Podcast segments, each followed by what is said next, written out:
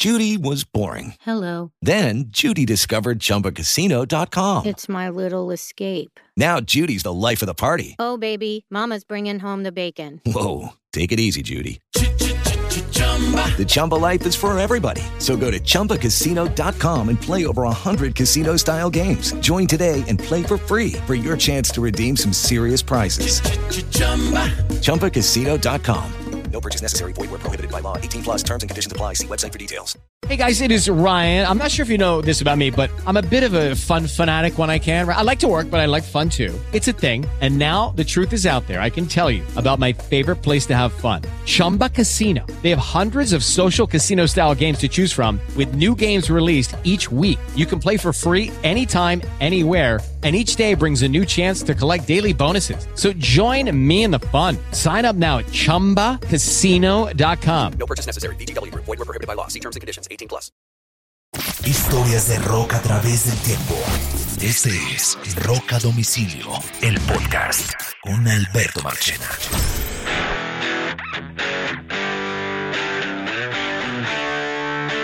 Bienvenidos a un nuevo episodio de Rock a Domicilio, historias de rock a través del tiempo. Eh, saludos para todos, mi nombre es Alberto Marchena, bienvenidos al programa, una nueva edición de este podcast. Eh, una vez más, eh, Mr. Carlos Oñoro conectado, listos para hablar de otro tema que de alguna manera hoy vamos a revisitar, revisited, como dicen los, los, gringos.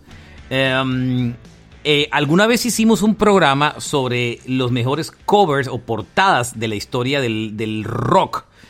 Y recientemente la revista Billboard publicó una revisión o una nueva portada de, mm, de una nueva revisión de cuáles eran sus mejores portadas. Y de alguna manera de eso se trata este programa. Este programa es esto. Este programa son eh, una revisión completa de, de, todo ese listado como tal de las portadas importantes de la historia. Ahora digamos que estas no solamente van a ser de rock, sino también de pop, ¿no, ñoro? Sí, es como un listado universal al, alrededor de la cultura musical en los Estados Unidos, del, del pop en general. ¿no? Correcto. Eh, hay una cosa interesante para contar aquí y para tener en cuenta y, y es que realmente eh, las, las, las, portadas a través de la historia, digamos que siempre ha sido importante y a veces ha habido mejores portadas que discos en sí. Hay discos con grandes oh, portadas sí. que no son tan buenas. Hay artistas que les entraron primero por los ojos a la gente. pero también hay, pero también hay, hay digamos que eh, portadas que son muy bien hechas, pero que no nunca aparecen en los listados porque en la medida que el disco sea un disco flojo, pues la gente olvida la portada, ¿no? Eh, Correcto. O sea, es, esa es la magia, ¿no? Y, y, tantas cosas. Por ejemplo, hay portadas que uno eh, ve, las ve muy sencillas, es una foto, pero detrás de la foto hay una historia o la foto, la portada está de tal forma que tendríamos que interpretarla para conocer lo que quiere decir el artista y a la vez esto está unido al contenido y a las letras de las canciones. Los artistas son uh, igual de open mind como también a veces es limitado, ¿no? Y ahí está la magia también. Y digamos que a lo largo de la historia eh, sí hubo un golpe a las portadas de los discos cuando sí. pasamos del vinilo al CD, porque lógicamente en el vinilo las portadas se hacían de alguna manera más más importantes, más grandes, más, más se destacaban más por lógica. Cuando pasamos al CD, eh, lógicamente las portadas eran mucho más chiquitas y el nivel de impacto pues no era el mismo. Con el revival del, del vinilo, digamos, otra vez las portadas de los discos han tomado más importancia de las que tenían realmente antes. Eh, y eso ha hecho que otra vez las portadas se vuelvan, se vuelvan importantes. No quiero decir que en CD no sean importantes, pero eh, lógicamente en un vinilo se, destaca mucho más una portada, ¿no, Ñoro? Uy, claro, Marche. Eh, la, la, diferencia en proporción es como de 6. ¿sí? Usted coge cuatro CDs y los pone encima de un LP y todavía hay un espacio adicional. O sea que eh, claro, las super portadas de los LPs, o si usted tiene una super portada en LP se ve mucho mejor. En CD, pues está es bastante pequeña y ahí tú sabes que hay una limitación, ¿no? Los, los puntos, la resolución de las imágenes. Entonces, en CD tiene que ser muy bien impreso para ver todos esos detalles.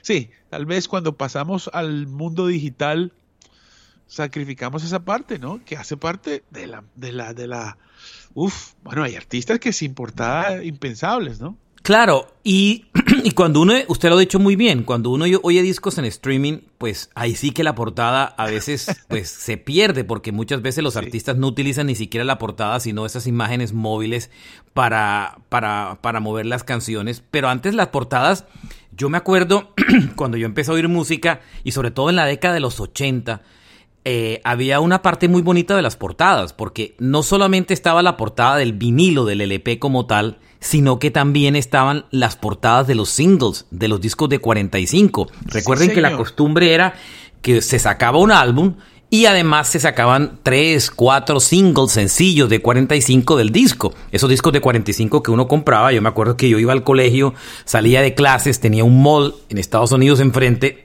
y usualmente eh, me compraba, no, no me gastaba la plata de la merienda para comprarme un, un disco de 45 que valía un dólar 19, un dólar 39. Y, las y muchas de las cosas que me convencían muchas veces a comprar los 45 eran las portadas, porque las portadas eran, de esos 45 eran preciosas. Eh, o sea que la cultura de las portadas fue gigante en la década de los 70 y 80, sobre todo en los 80. Los 70 eran a veces solo simplemente la portadita que era como un estándar con el, y, el disco como tal, pero en los 80 sí se, se, dedicaron a hacer lindas portadas de los discos de 45, ¿no? Eso, eso de alguna manera con la era digital eh, se revivió porque con el CD los 45 desaparecieron, pero en la era digital volvieron a hacer las por, aparecer las portadas de los singles. Claro que en una dimensión, como usted dice, si la proporción era 1.6 CD versus vinilo, en digital era mucho menos, ¿no? Pero mira, Marche, que ahora que lo, ahora que lo dices y lo pienso, eh, las, por ejemplo, cuando si usted es un artista y quiere subir su música y tenerla en, la, en las diferentes plataformas, hay una exigencia que habla de esa, de, de, de esa calidad de las imágenes. Por ejemplo, eh, el tamaño menor de una portada para una uno subirla es de 1400 píxeles por 1400, que es una, una muy buena resolución. Una, una muy alta resolución. Entonces ellos, ellos están pensando también en que, de, ok, no existe la copia física, pero usted puede eh, ver esa portada en una pantalla grande y se ve bien. O sea que es importante. De acuerdo. Bueno, vamos a repasar esta lista de Billboard. Que digamos que, aunque este programa se llama Roca a Domicilio, eh, hemos encontrado con Oñoro.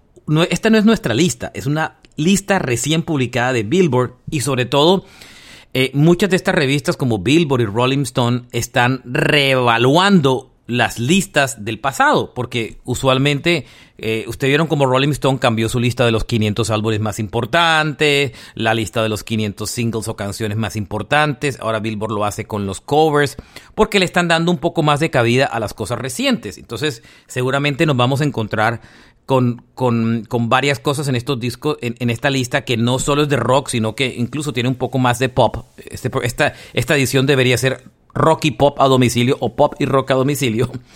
Pero eh, Oñoro, se, Oñoro cayó en cuenta de algo muy claro y es que las primeras, las primeras portadas en la lista del 50 al 1 eh, están llenas de portadas de mujeres, ¿no? Sí, es muy feminista ese listado, en mi opinión. Eh, yo pensaría que la mitad, por lo menos, o es de un artista femenino o tiene una mujer en la portada. Correcto. Que está muy bien.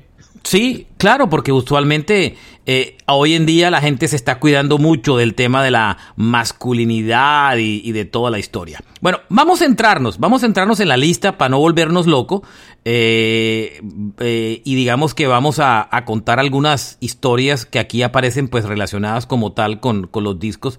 Y la primera portada de las... Hay algunas que nos vamos a obviar porque son discos que pues no son tan populares, son de hip hop y tal vez no es nuestra onda, pero sí tocaremos algunos de pop que me parecen claves. En el puesto 50, Oñoro, está la portada del el disco del año 2014 de Taylor Swift llamado 1989, 1989. Eh, ese disco de Taylor Swift que fue bien exitoso, eh, la portada de la, del disco es súper... Eh, súper sencilla en medio de todo. Es una fotografía, es una Polaroid tomada, donde ella aparece, ni siquiera le aparece la cara completa, sino la mitad de la cara. Tiene una camiseta muy, muy ochentera. Y en la parte en blanco, que es la típica de las, de las fotos Polaroid, tiene escrita como con un Sharpie T.S. Taylor Swift 1989. Esa portada fue muy replicada en internet y estuvo muy de moda en la época en que se lanzó hace unos ocho años, ¿no? Sí, claro. Esto, esta es una de esas fotos, pienso yo, que, que, tiene un significado detrás, ¿no? Me pues, no sé si, si ella nació en ese año o, no creo que sea tomada, pero hay algo, hay algo que ella quiere decirnos, ¿no? Es una Polaroid ahí medio construida. Eh, sí, pero seguramente ella tiene algo que decir ahí. Vea, la portada 48 de la lista de Billboard también es un disco de pop y esta portada me tocó a mí editarla estando en Universal. Eh, era la portada de Lady Gaga The Fame Monster. Acuérdese ah. que cuando Lady Gaga saca el primer disco, eh, eh, ella saca The Fame, que es como el, disco inicial, y después lanza una versión expandida del disco que se llama The Fame Monster, que eran otra colección de canciones que no estaban eh, dentro del, disco eh, y que fueron supremamente exitosos. Esa portada, me acuerdo que fue espectacular, Oñor, y usted que la tiene, yo sé que es un poco difícil porque este programa es muy visual, pero eh, seguramente si ustedes tienen la oportunidad de mientras lo oyen ir googleando las portadas, si no se acuerdan de ellas, la portada de Fame Monster es espectacular porque era gaga en esa época en que a todo el mundo impactaba Oñoro, ¿se acuerda? Sí. Que, que uno veía que uno se quedaba viendo los premios o las fotos de Gaga para ver qué era lo próximo que iba a hacer, ¿no? Ella, ella, detrás de ella hay un trabajo eh, artístico recomplementario, eh, diseñadores revolucionarios, mira el pelo, eh, Marchena, ¿eso que tiene en la cara es un tapabocas o qué es? No, eso, eso que tiene en la, en, la, cara es como, es como la extensión del cuello del... No sé, parece que fuera como la extensión del cuello o si tuviera como un portarretrato, ¿se da cuenta?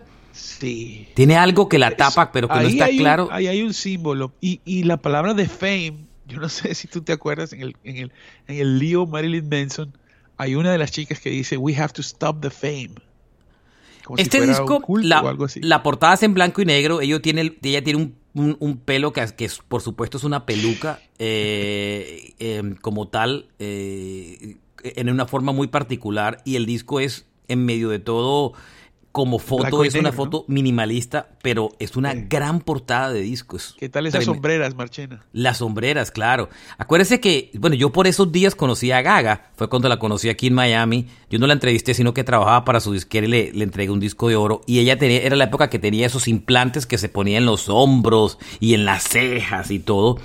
Fíjese que Gaga, a través del tiempo, eh, cuando se entró al cine, dejó esas pintas excéntricas, ¿no? Le ha ido bajando. Le ha ido bajando al tema, ¿no? Ya hoy le apuesta más a lo glamuroso y a la moda que a la excentricidad. Esa época era muy influenciada por la imagen de David Bowie, ¿no, señor? Sí, y también allá, ¿te acuerdas de, de, el Born This Way? Es eh, algo como muy extraño que ella tenía en redes sociales muy fuerte y que tenía que ver con, con los, entre comillas, los defectos personales de cada quien eh, pero sí, es cierto, ella ha madurado. Eh, ella se está metiendo en el cine, ese papel que hace ahí en... no, ya, se metió en el cine, pero por claramente. favor, y es una gran actriz. Es muy buena actriz, es muy buena. Sí, sí, pero bueno, es, una, es un genio, ¿no? Esa chica...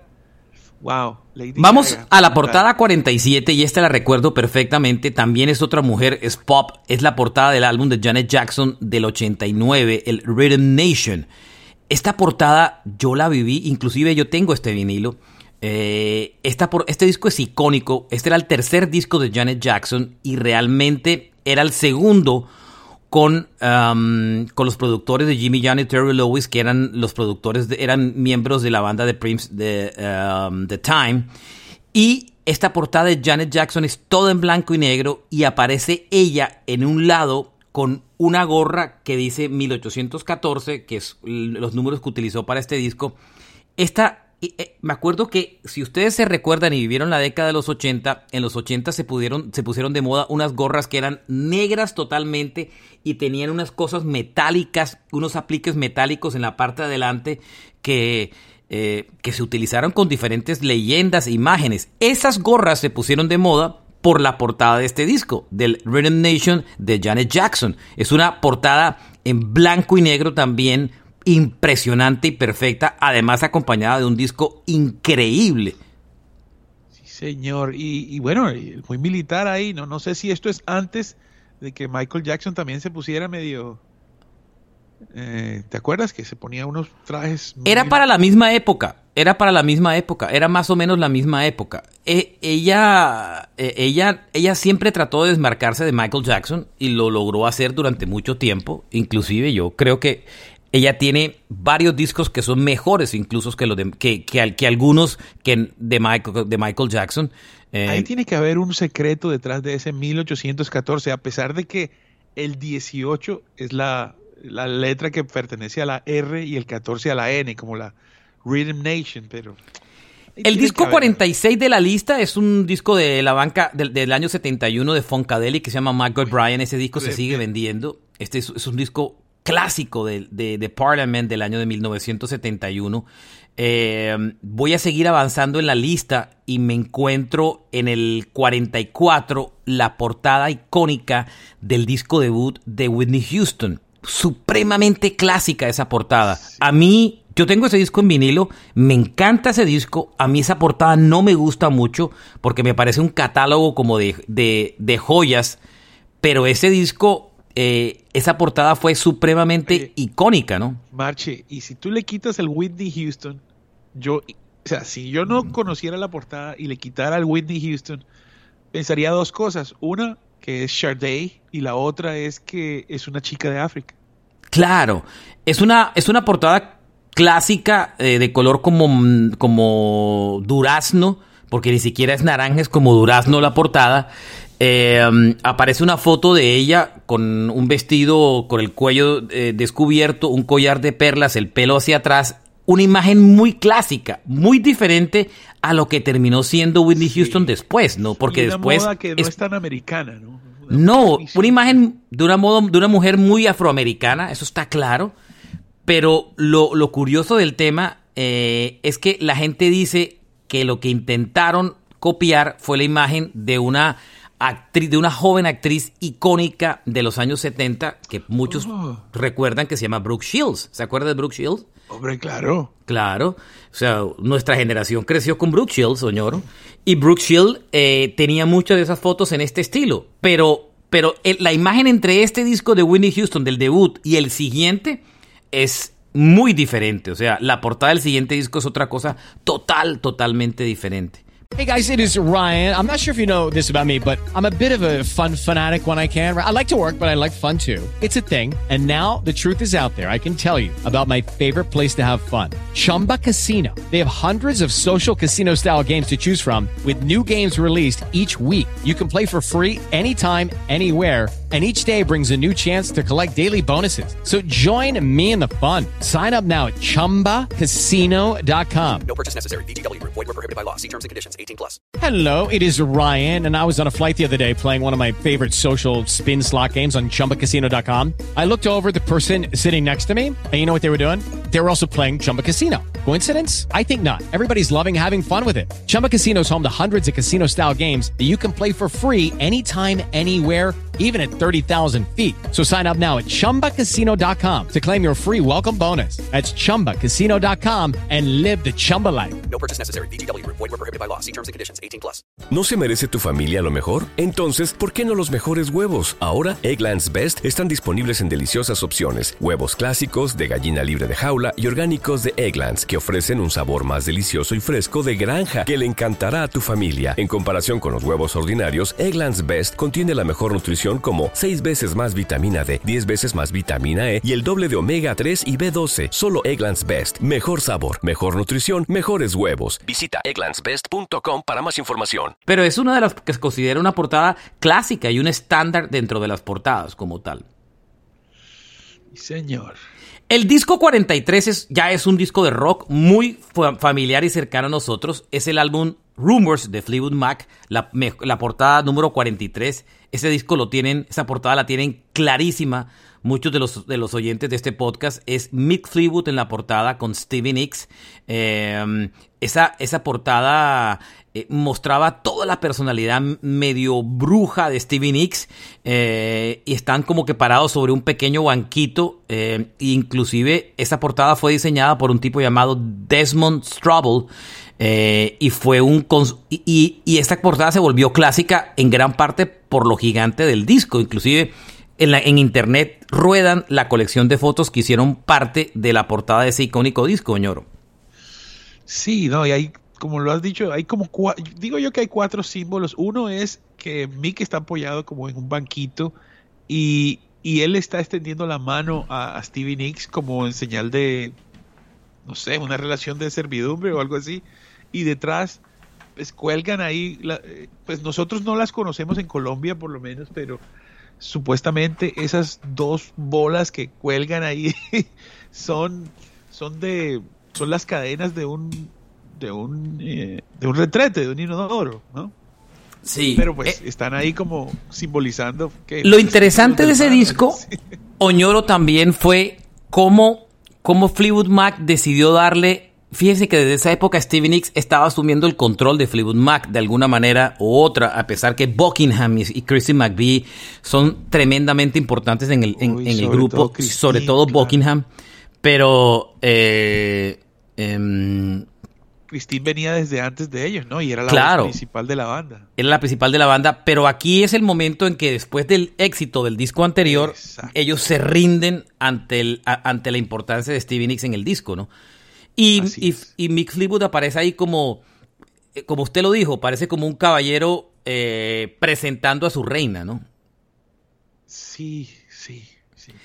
Sigo avanzando en los Ah, sigo avanzando en portadas de discos y la 41 me encuentro una portada que sí recuerdo con mucho cariño. Apareció originalmente en CD y después yo la hace poquito la compré el disco, este disco en vinilo porque este disco me encanta mucho y es el Tragic Kingdom de No Doubt con Gwen Stefani en la portada. Eh, era el momento de la fiebre del, del grunge y de la música de Seattle y Tragic Kingdom apareció con una dosis de punk y ska súper importante. Una buena Stefani con una moda súper retro de los años 50, de esas, de, esas eh, mujeres de los años 50 con ese pelo característico. No solo lo hizo para la portada, era, ese era realmente su look. Y esa portada es... Eh, eh, entre otras, tenía una leyenda muy particular abajo que decía Brought and Sold Out in USA, o sea, comprado y vendido en Estados Unidos. Una portada bien americana, pero una portada donde ella aparecía destacada en la, en la portada como la imagen principal del grupo y atrás aparecían los tres integrantes. Vale la pena contar que en este disco alcanzó a aparecer en la portada del disco el hermano de Gwen Stefani, que era el tecladista del grupo y que después se convirtió en el, em, uno de los caricaturistas de los Simpsons. Eh, y él alcanzó a aparecer en la portada de este disco. Fue como que la última en la que apareció, ¿no? Sí, señor. Y, moscas por todas partes y frutas podridas también, ¿no? Sí, eso es un tremendo disco, es una portada icónica. Yo, a mí me cuesta no imaginarme ese disco sin la portada. Yo cada vez que me acuerdo de ese disco, automáticamente me acuerdo es de la, de la portada. La siguiente en la lista... ¿Ah? El video, de, de Don't Speak continúa, ¿no? Porque empieza con la mosquita en, en la cabeza del man. Correcto. Ahí pegan las portadas. Número 40 de la lista de Billboard de los mejores álbumes de, las mejores portadas de la historia, el álbum del 2013 de Beyoncé. Ese disco fue supremamente minimalista, una portada negro y en el centro la palabra Beyoncé en color como, como morado. Eh, super plain, no sé por qué la destacan, pero bueno. Eh, yo creo que ese, e, ese eterno amor del público de Estados Unidos con Taylor Swift, eh, perdón, con, con Beyoncé, pues no para ahí. La 39 es la portada de un disco icónico de Johnny Cash que se llama...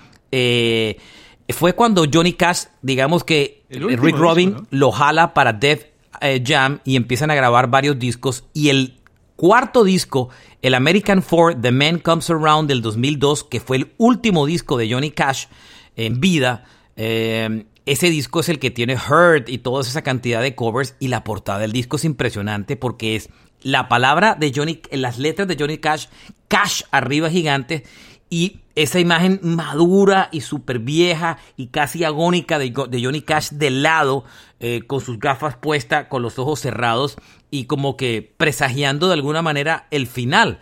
Sí, ¿Mm? y, enfermo, ¿no? Él tenía como una parálisis facial y no, había, no hablaba muy bien. Bueno, número 38, Ariana Grande, con eh, el disco del reciente del 2018, pero paremos en la portada, en la portada 37, que para mí es una de las mejores portadas pop de la historia. Para mí está muy baja, ranqueada en este listado de Billboard. Y es la portada del disco de Madonna del año 86, True Blue. Esa portada es espectacular. Ese es el disco de Papa Don't Preach, de La Isla Bonita. Em, la portada del disco es una fotografía divina de Herb Rips. Impresionante esa portada. Eh, él posteriormente haría la portada de Like de like a Prayer también.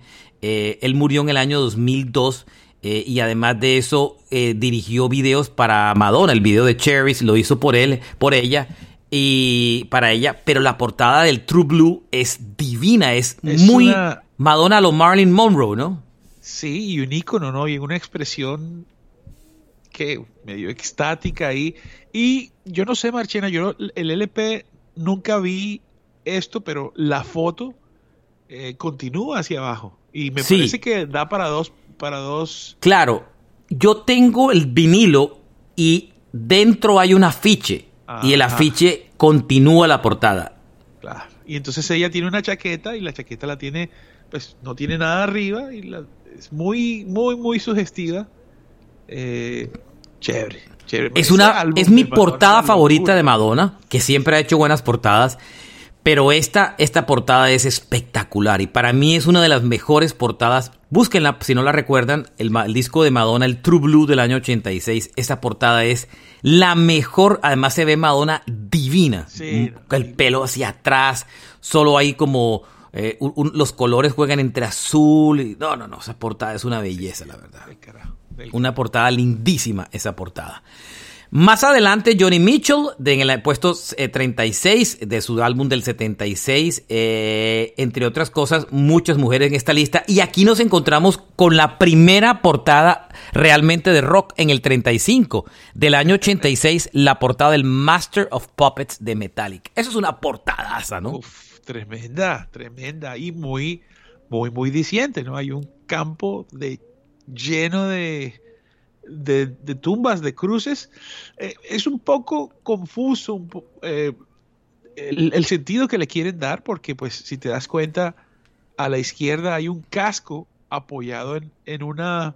En una, de, las, cruz, de las cruces, sí. Y también hay otra que es la cadena del militar en la otra, en la central.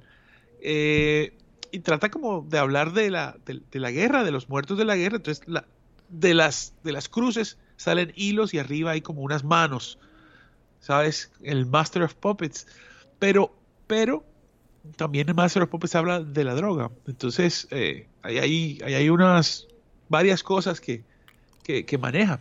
Del carajo, yo creo que en la portada, eh, por lo menos en trabajo de arte, la, más tesa, porque load y reload tienen unos símbolos ahí bien, bien, eh, bien oscuros pero digamos que, esta es una tremenda portada, Marchena. Es la mejor portada de Metallica, sin lugar a dudas. Y una de las, bueno, la portada 35 según Billboard de las mejores de la historia de la música, no solo del rock, de la música, Oñoro. Calcule, la, calcule el tiro. Esta portada eh, me encanta, es la número 33, es del año 2010 y es la portada de, de Kanye West de el disco My Beautiful Dark Twisted Fantasy.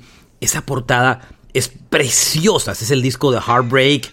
esa, esa portada es súper bonita porque es una bailarina de ballet. Es un, es un dibujo de una bailarina de ballet sosteniendo una copa con una cara toda muy cómica. ¿Tiene bigote o no? Y, además tiene como una, pues más que un bigote, sí, tiene un bigote, eh, realmente tiene un bigote. Eh, el artista que hizo la portada se llamó George Condon que hizo una serie de pinturas y eh, utilizaron esa imagen para la portada del disco. Eh, me parece espectacular esa portada del disco. O sea, eh, y además era de la época en que Kanye todavía editaba sus discos en CD. Recuerden que todo lo nuevo de Kanye ya no sale, tiene tantas canciones cada disco que ya no los editan en físico. los discos recientes de Kanye no salen en físico. la 32 es una portada muy nueva del 2019, también de pop. Otra mujer es la portada de Lizzo, la cantante de pop, eh, totalmente desnuda con su pelo gigante y su imagen voluptuosa, eh, bastante obesa ella en la portada, pero, pero siempre Lizzo, que la pude ver en concierto justo antes de la pandemia, es ella siempre defiende mucho eh, su, su, imagen y pues critica un poco eh, eh, las típicas imágenes clásicas y delgadas y la portada del disco era ella sentada totalmente desnuda con su pelo a la espalda pues perfectamente casi como un botero en toda la extensión de la palabra, ¿no? Sí, correcto. Así es. Mm. Así es. Tremenda portada esa. La 31 se la dejo todo usted, Oñoro. Otra de rock, la portada clásica del único disco de Sex Pistol. Nevermind the Bullocks, Here is the Sex Pistol, 1977. Imagínate, esto eh, tampoco es que sea, es decir, el stencil que lo dice mucho, ¿no? El stencil es, bueno, no sé si ahora se maneja, pero machete, ¿te acuerdas cuando éramos pelados? Eh, las películas que tenían cartas con, con letras recortadas de otros era, eran las cartas de, secuestro, ¿sabes? Claro. En la época de los secuestros y sobre todo en las películas veíamos que los anónimos que se mandaban eran con letricas de portadas cortadas de los periódicos. Yo le voy a contar una historia increíble.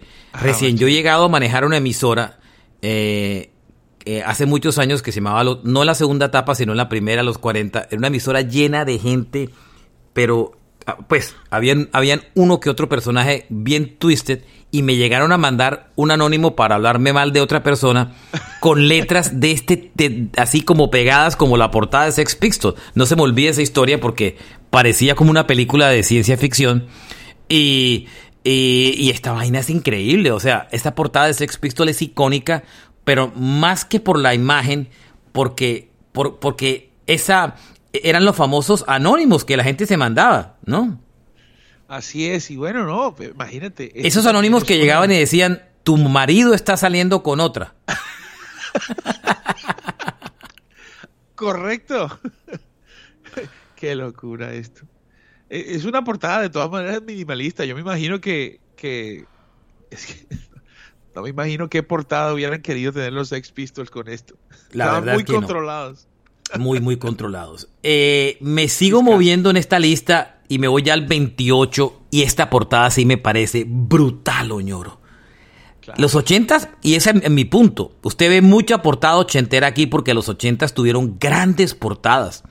Eh, esa portada del año 84 del álbum de Bruce Springsteen, Born in the USA, él, des, él una fotografía de espalda con un jean, una camiseta de blanca remangada y la gorra roja, que no era la de Trump en la época. No es la que dice Make uh, Make, America, Great, Again. no es esa. Pero es la gorra roja en la parte de atrás del jean de Springsteen. ¿ah? Y la bandera de Estados Unidos detrás el simbolismo de ese disco fue increíble, ¿no, Oñoro? Y esa portada, esa portada, esa o sea, uno ve ese y ya imagina Bruce Springsteen, nada que hacer, ¿no? Sí, sí, sí. Y bueno, ¿no? Es decir, este disco es tal vez el más exitoso de su carrera, con el más, el más. hermosas. Y el disco es espectacular, me dieron ganas de volverlo a oír otra vez. ¿Cuál es el problema que tenemos en Roca Domicilio con Bruce Springsteen? A ver, dígame. No, no, no, hay que hacer... Vea, vamos a hacer una cosa, vamos a dedicarle pronto un episodio al Born the USA, ¿le parece? Bueno, dale. ¿Listo? Bueno, va, queda, queda, queda en la lista, porque además yo soy muy fan de Bruce Springsteen. Somos. Muy, ambos, muy fan. Yo tengo casi todos los primeros discos hasta el... Bueno, Muchos tengo, los primeros, los primeros. Tremendo artista.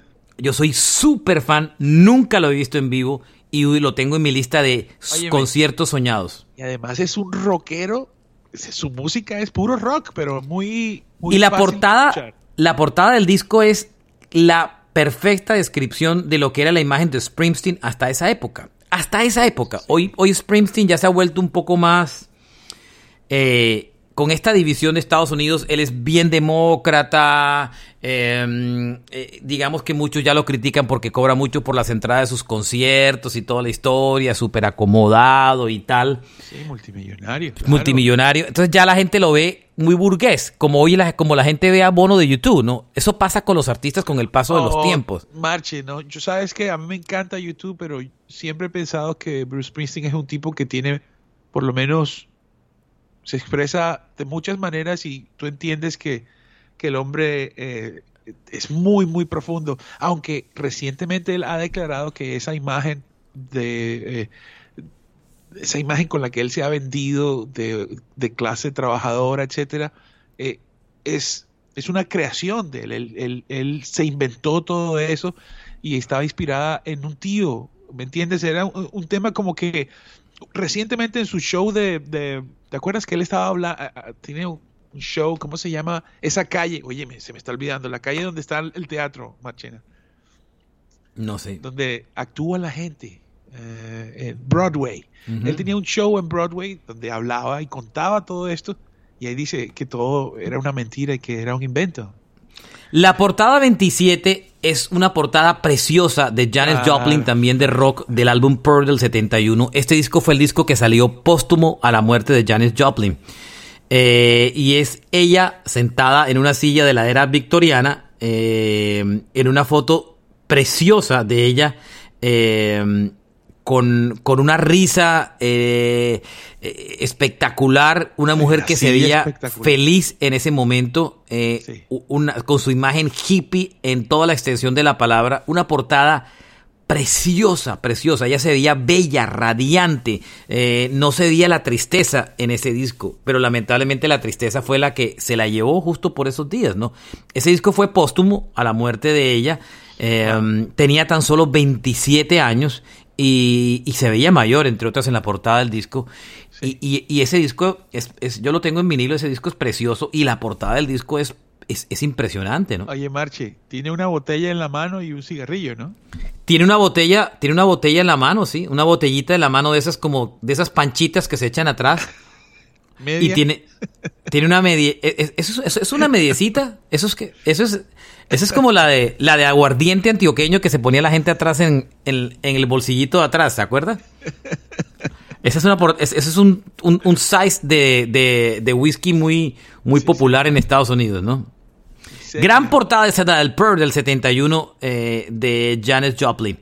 Em, la portada 26 la quiero reseñar porque es una tremenda portada de una ícono de la música new wave, soul, rock, funk de los años 80, que es Grace Jones. Es la portada del Iceland Life del año 85. Eh, tremenda portada de Grace Jones, de una mujer que inclusive fue de, hizo parte de las películas de James Bond, ¿no? Claro, de, mala. Pero qué, qué locura. Solo ella es un ícono. Nada más verla uno sabe lo diferente. Brutal. Bueno, la 25 es tal vez yo la hubiera puesto más alta, es una de las grandes portadas de la historia del rock. Es la portada del Aladdin Saint, el disco del 73 de David Bowie.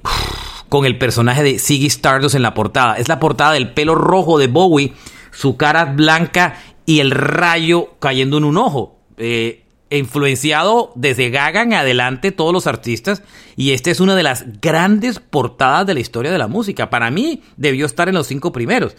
Aquí lo ponen estos en el puesto 25, pero esto es una es, la portada en la que Bowie introduce su alter ego, Ziggy Stardust.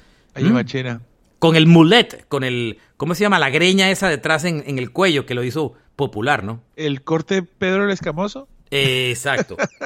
Oye, Marchena, Aquí me doy cuenta de dos cosas. Lo primero, ya sé de dónde salió la cicatriz de Harry Potter, ¿no?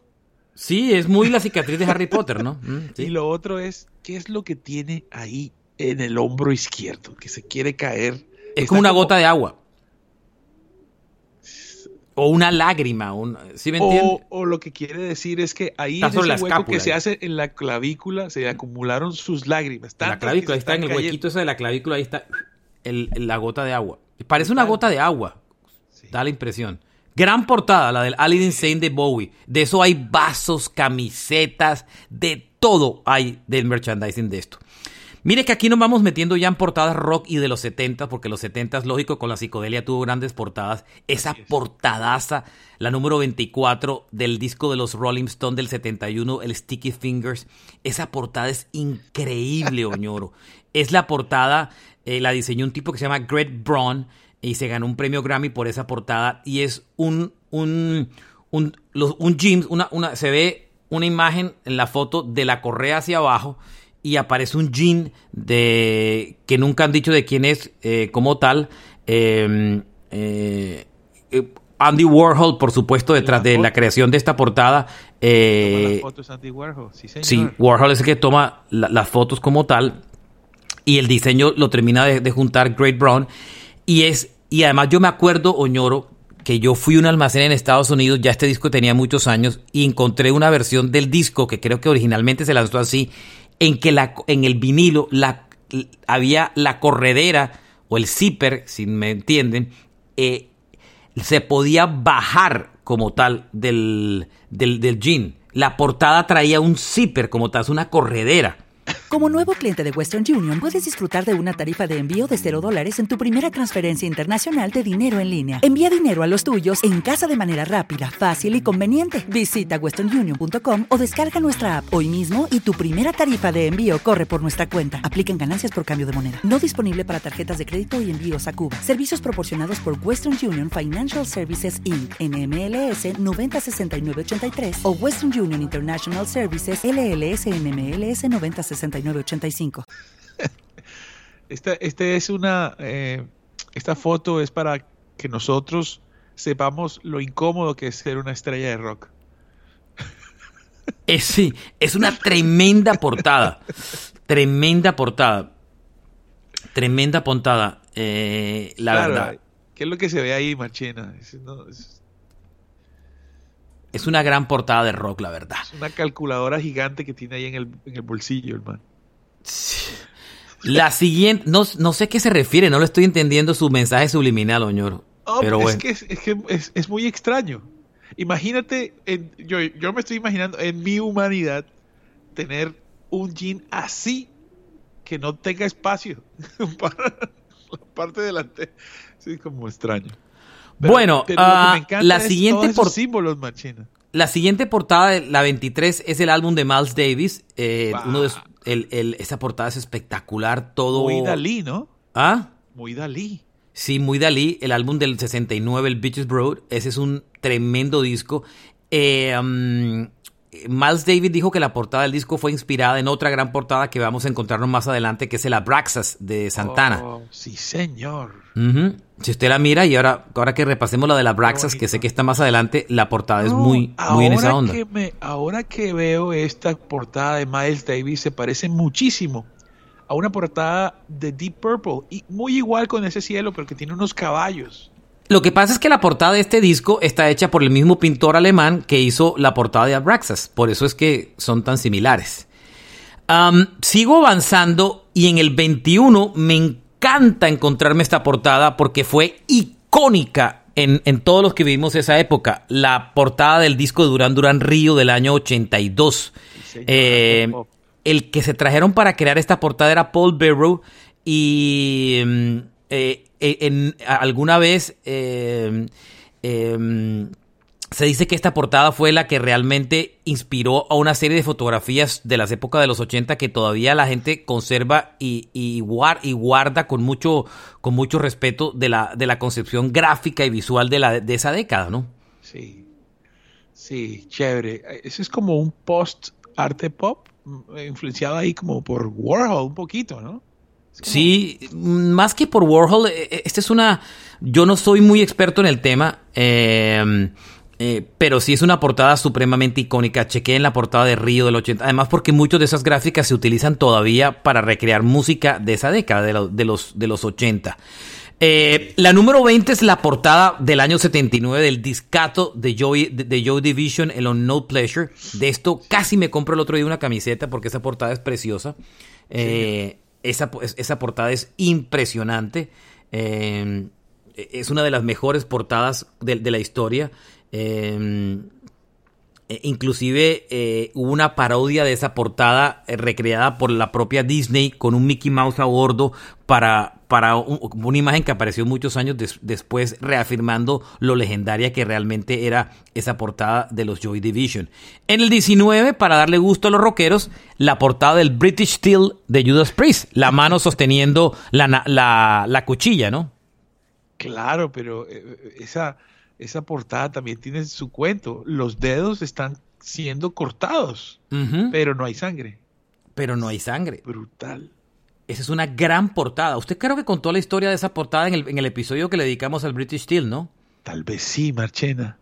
Muy brutal. Sí recuerdo haber mencionado eso, pero, pero esta, este, después de aquí, esta es la última portada que ellos hacen fotográfica. Después tienen eh, un diseñador que durante varias portadas les hace ilustraciones pero eh, tiene lo suyo esta, esta portada, brutal. Eh, más adelante, en el 17, la portada de la Braxas de Santana, su famoso disco del, del, año 70, esa portada es increíble. Los tres primeros discos de Santana tuvieron unas portadas espectacular, espectacular. Psicodelia al, al, piso, ¿no? Y esa portada que está coronada por una mujer de color, de color piel negro eh, es como una virgen negra en la portada. Toda desnuda y justo en el, en el lugar donde Facebook te bloquearía hay una palomita. Exacto. Ya, lo, ya, se anticiparon a Facebook. 16, yo creo que tal vez es una de mis portadas ah. favoritas. Tanto es, que es, mi. Es la foto de tu perfil, ¿no? Es la foto de mi, de mi perfil de, de Twitter. Um, eh, y es la famosa portada de The Clash del disco del 79, London Calling, es la número 16. Aquí hay, aquí hay dos cosas. Hay un homenaje a la famosa portada del disco debut de Elvis Presley, porque es las mismas letras. Eh, sí, la, misma, las mismas letras como naranja y verde debajo.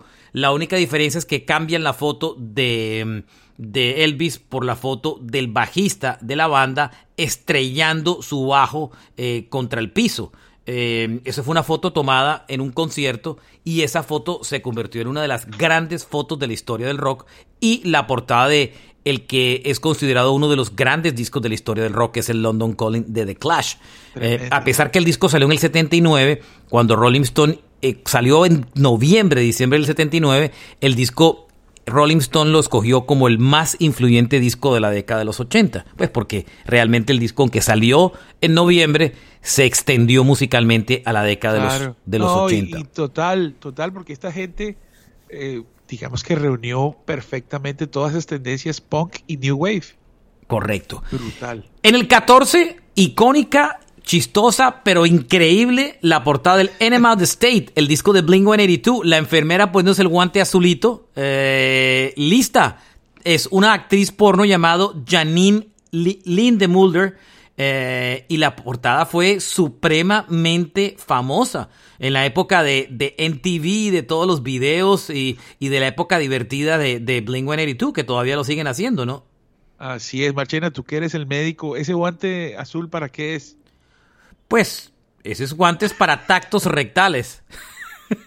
Hágame el favor, color, color, código de color. No, mentira, no, no, no hay ningún código. Simplemente es lo que, lo, que el, disco intenta dar la sensación es eso, pero esa portada es increíble. Todo, todos los que vivieron esa época de finales de los años 90 y tuvieron ese disco o no lo tuvieron, tienen esa portada dentro de sus preferidas, la verdad. es una, es una portada preciosa. Bueno, vamos a adelantarle esto. Número 13, preciosa portada del 2015 de Kendrick Lamar, la de Tupima Butterfly frente a la Casa Blanca. Esa portada es icónica, icónica. Mm. Oye, Marchena, el, eh, el título del disco también es imaginativo, ¿no? To Pimp a Butterfly. Total. Número 12, esta me sorprende tan ah. alto como queda, del 84, la portada de, de Hole del álbum Live Through This. Esa portada nunca me imaginé que pueda llegar tan alto. Este álbum de Hall está considerado como uno de los mejores de los 10 mejores discos de la época del grunge. Em, en verdad. Y es una reina de belleza en la portada con todo el, el maquillaje corrido. Eh, y, digamos que como haciendo una parodia a los concursos de belleza como tal. Esa, esa portada de ese disco espectacular de Hall es una de las grandes portadas del, del, del grunge como tal, ¿no? Machena, ¿ese es el disco que dicen que compuso todo Kurt Cobain? Ese es el disco que todo el mundo dice que en verdad la que lo compuso no es Courtney Love, sino Kurt Cobain, correcto. Siempre ha corrido ese rumor. En esa época eran, ellos eran pareja y dicen que ese disco en gran parte está compuesto por Cobain, pero lo canta Courtney Love con su banda Hole. Esa banda suena bien, lo único que no me cuadra es la voz, ella no tiene muy buena voz. A mí me gusta cómo suena. A mí me gusta. Eh, a, mí, a mí este disco es uno de mis discos favoritos de Grunge, la verdad. Chévere. Mm, es uno de mis álbumes favoritos. En el 11, en otras épocas hubiera quedado más. alto, pero con el tiempo se han, ido como quitando la importancia. la portada 11 del año 67, la portada del álbum de The Beatles de Sgt. Pepper Lonely Heart Club Band. Mi primer CD, oñor. ¿Ah, sí? Este fue mi primer CD. Yo me compré tres CDs. En la portada aparecen grandes iconos: Marilyn Monroe, Bob Dylan, Marlon Brandon, el famoso boxeador Sonny Liston. Eh, y hay millones de fotos de cómo tomaron, eh, cómo hicieron esta fotografía, porque eran, eran unos cartones. Eh, Edgar Allan Poe. Edgar Allan Poe, el, hombre que, de Tarzán. Dice, y dice que hay 60 caras entrepuestas y superpuestas en la portada de este disco. 60 caras en el famoso disco de Sgt. Pepper de The Beatles. Y ellos con los personajes fantasiosos de Sgt. Pepper en, la, en el centro del disco. Dis, portada, señor, de las más grandes de la historia. La 10 es la portada que ya habíamos hablado del, del disco debut de Elvis Presley del 56, que inspiró el London Calling de The Clash. Ese es el primer disco de Elvis. Eh, y es una de las grandes portadas de la historia del rock, sobre todo con ese loguito arriba de RCA Victor que lo hacía más impresionante. Elvis en una foto en blanco y negro tocando una guitarra acústica, abriendo su boca gigante eh, y, como, como en un concierto, ¿no? Así es, en, acción. De ahí viene mucho esa imagen de, de Fate de George Michael, ¿se acuerda? Del video. Sí, mire que el, el hombre está a punto de tocar las cuerdas de la guitarra, muy parecido a la foto de Clash, donde está a punto de romper. De romperla. Antes de la acción, buenísimo. Portada 9, la de Public Enemy, Fear of the Black Planet, del disco del año 90, el, disco, el, grupo de Chuck D, eh, entre otras. Eh, esta es una portada de un disco que se ha ido reivindicando cada vez más dentro de la historia del rap con los últimos tiempos. La 8, una portada que amo y me parece espectacular del año 83, la portada del disco debut de Cindy Lauper, She's So Unusual, el disco que tiene Girl Just Wanna Have Fun. Ella enfrente de el, de el, eh, del, mm, del sitio de entrenamiento de boxeo de Roberto Clemente. Esta es la fotografía de una icónica mujer del rock, eh, Annie eh, Leibovitz, esta eh, fotógrafa famosa que también hizo la, portada de la foto de John Lennon con la camiseta que decía New York, ¿se acuerda? Ella fue la misma, ella es una de las grandes fotógrafos, muchos de sus fotos la han visto en las portadas de Rolling Stone y hay libros espectaculares con todas las fotografías que ella ha hecho y hizo la fotografía para este icónico disco de los años 80. Los 80, eh, esta portada es parte de la historia musical de esa década, Oñoro. Cindy Lauper en la portada con toda su actitud, llena de colores, eh, un paraguas en el piso, ella torciendo sus pies, bailando. Es una belleza, la verdad, esta portada. Marche, y Cindy Lauper, eh, a pesar de tan famosa y tan increíble, eh, esa imagen de sex bomb nunca la tuvo y nunca la necesitó, ¿no? Nunca, nunca, para nada. Número 7, eh, la portada del Nevermind de Nirvana, del 91, el, el niño que ya perdió la demanda. ¿Qué más podemos decir ya de esa portada? cada cinco años a joder y hacer ah. prensa. ¿Qué más podemos decir de esa famosa portada? Una de las grandes portadas de la historia del rock. Brutal, ¿Mm? Una de las grandes portadas de la historia del rock. Bueno, deme un segundito porque aquí me está jugando una mala pasada el, el internet Dígame cuál es la portada 6, Oñoro, que usted la, tiene más cerquita. La portada 6 es el Dark Side of the Moon de Pink Floyd.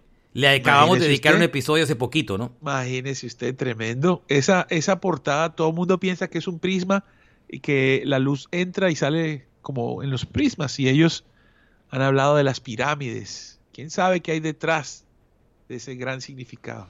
Esta es una portada icónica, yo inclusive tengo una gorra con, esa, con esa portada de ese disco. Es, es, una de esas icónicas portadas de la historia de el, del rock. Bien, uh, sigue Oñoro porque aquí el internet me, me, jugó una mala pasada. ¿La 5 cuál es? En el 5 está el primer álbum de Led Zeppelin del año 69, que es donde está el Hindenburg, cuando se quema. Eh, supuestamente, pues todavía no había guerra, pero los alemanes ya estaban bloqueados, así como con Rusia. Entonces no podían llenar de helio el, dirigible. Entonces se hicieron los orgullosos y lo llenaron de helio. Y cuando llega a Nueva York, una chispita lo hace explotar y la foto que inmortaliza el primer disco de Led Zeppelin es justamente el Hindenburg ahí. Es una gran portada, es, la, mejor la mejor portada, lógico, de Zeppelin y una de las mejores de la historia del rock, ¿no? Yo que soy tan mal pensado, para mí es una, eh, un símbolo medio sexual ahí. ¿Sí? Sí, claro, claro, total. Yo pensé que iba más de lo sexual, iba a apuntar a una teoría conspirativa, alguna cosa de esas oh, extrañas. No, no, no, no, no, no, no. no. Eh, Zeppelin es brutalmente simbólico. Es más, en este puesto 5 deberían estar todas sus portadas. El 3 se movía. No sé si Marchena tuvo la oportunidad de ver los, los LPs de Zeppelin, el de Physical Graffiti, por Dios. No, eh, el arte de las, de las portadas de Zeppelin es lo mejor que hay. Cuatro, la portada de Notorious B.I.G., el rapero de Biggie, eh, la de Ready to Die, que aparece eh, un Biggie, una portada toda en blanco y negro y un niñito con un afro eh, sentado en la mitad de la portada del disco. Todo en blanco. Icónica portada de esa, Oñoro, ¿no? Qué, mm. qué brutal ese mensaje de Ready to Die. O sea, apenas, apenas naces, ya eso es lo que te espera. Y bueno, creo que ahí nomás el hombre murió, ¿no? Una vida muy corta en medio de todo. Gran, gran rapero. Número 3, la portada del, de Patti Smith, o Patti Smith del 75. Es Patti Smith. Eh, del 70. ¿Ah? Yo creo que es Smith, porque su apellido es Smith. Sí, pero hay una diferencia entre cómo se pronuncia. Creo que es Patti. Ya, ya, ya, ya, ya, sí. La portada del 75, el Horses. Eh, ese disco es icónico. Es una foto en blanco y negro. Ella, una de las grandes mujeres salidas del CBGB, de las impulsadoras del punk, una de las grandes, de las mujeres más importantes dentro del rock, eh, con una vestimenta muy masculina.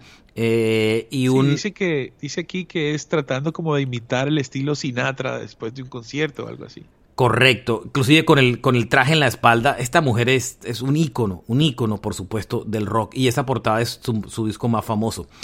El 2, este es el disco que con el tiempo hace algunos años, em, todo, el, todo el mundo, todos los críticos de rock siempre ponían el, el uh, Sgt. Pepper como el, como el disco número uno de The Beatles. Y con el tiempo, la, la historia ha reivindicado el Abbey Road, que fue realmente el último disco que los Beatles hicieron como banda. Y esa es la segunda portada. Abbey Road del 69, cruzando la famosa calle enfrente de los estudios de Abbey Road. O sea, ¿qué, me, ¿Qué portada puede ser más famosa que esa, Oñoro? Sí, sí, es, yo me imagino que a través del tiempo fanáticos y extraños pasarán por ahí, se tomarán su fotico. Todos, todos. Y hay, y hay un tema, ¿no? Aquí ellos son cuatro, tres de ellos tienen barba y zapatos y, y, eh, Paul. Descalzo, que era un simbolismo que estaba muerto. Y afeitado, y mm. afeitado. Usted sabe, Oñoro, que hay una cámara en internet que es un webcam live en vivo que todo el tiempo está mostrando la gente que pasa por el por, por, por ese cruce y toda la gente que se toma fotos durante todo el tiempo. Búsquenla. Búsquenla, googleenla como webcam live feed AB Road y, y verán que hay una cámara de video todo el tiempo en internet enfocando esa calle. está bueno. No solamente la portada terminó, entre otras, inspirando el nombre del disco, ¿no? Beatles Abbey Road.